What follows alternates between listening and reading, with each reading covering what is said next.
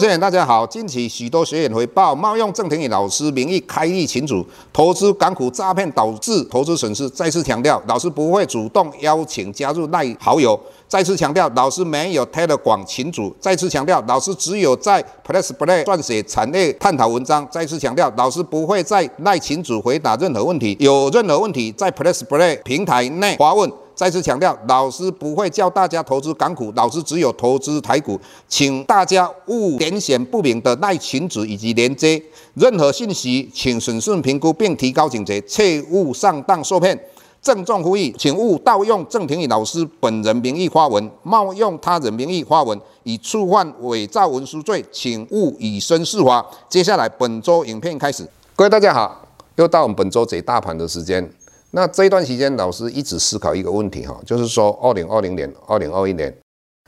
很多投资人犯过的错误，是不是在这一段期间，也就是今年年初开始，又会再一次的犯错哈？老师认为几率非常高哈。那什么叫做犯一样的错误呢？就是过度的一个乐观。过年之后的话，我们看到台电的一个大涨哈，带动台股哈，从去年的十月份一万两千六百二十九点涨到大概。快要接近一万六千点，那这段期间，因为台积电相对的在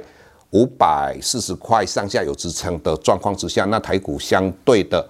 有强势，那跟美股也有脱钩的一个现象。那在这种情境之下，我们就看到哦，一些分析师或是我们一些投资达人和媒体就相对乐观的人就认为说，过去台股跌的利空，美股跌的利空。大概都全部反应完毕了，也就是说，美国在升息的话，那这个已经都反应过去了。那事实上，各位如果去看一下二月二号的话，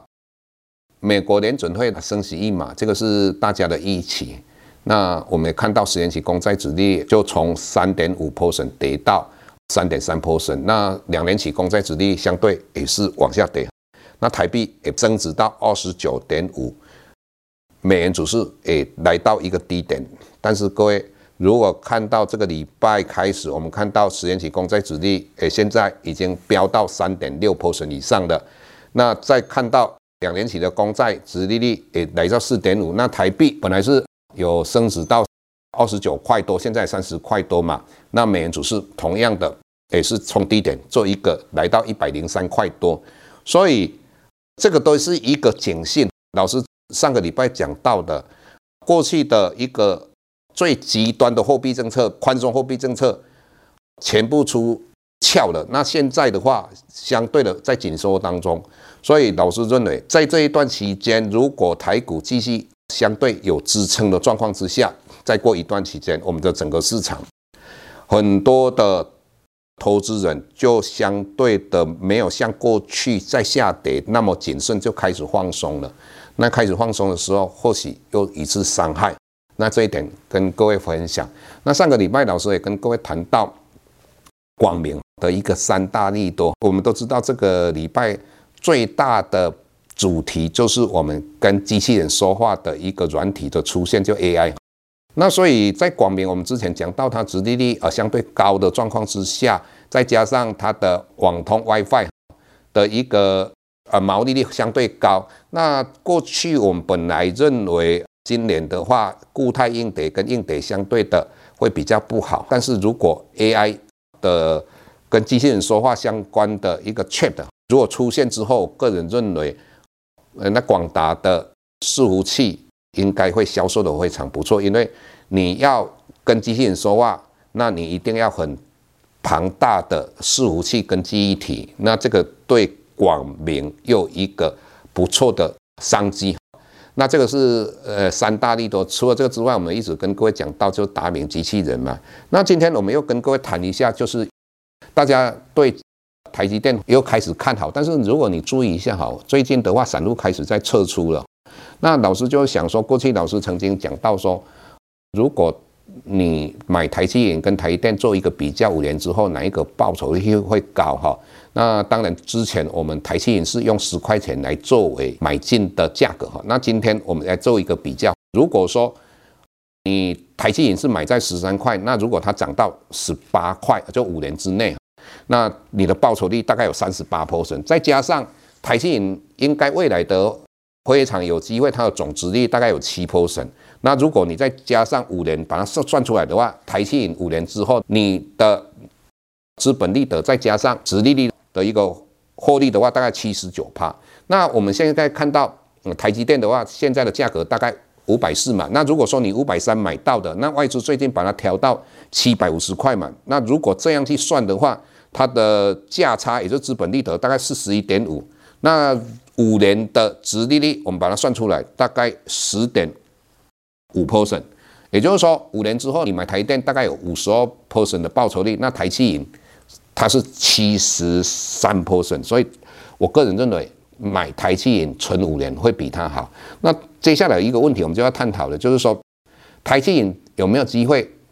涨到我们讲到十八块？这个问题很简单的哈。那老师以前在银行待过，那如果你看到台积银前年的话，它的每股盈余是零点六七嘛，那去年的话一点二六，大幅度的成长，成长了九十 percent。那过过去它的配息率大概七十几趴，所以将来的话，它总值利率七 percent 应该没有什么问题。那你说涨到十八块，如果你去看所谓的彰银哈，那彰银大概现在大概十七块多，那去年它赚一点零四元，各位股票是十七块多。台积银为什么会让大家没有注意到股价相对会低？是因为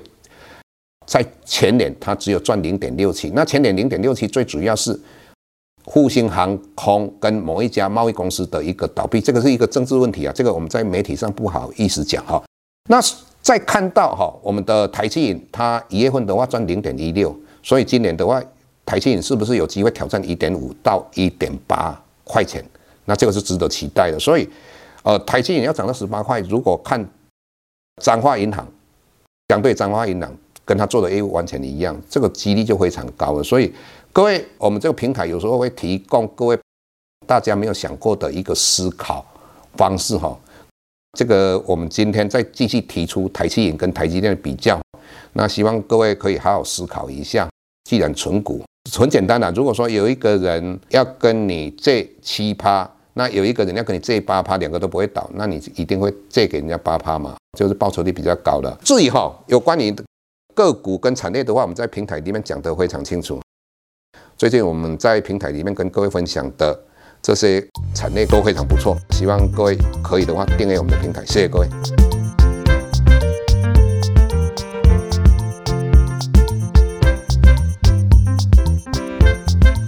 下周台股个股当中，老师精选的十几档个股做重点分析。想要了解老师到底精选哪些个股，欢迎订阅 Plus Play 互惠内容。下周见。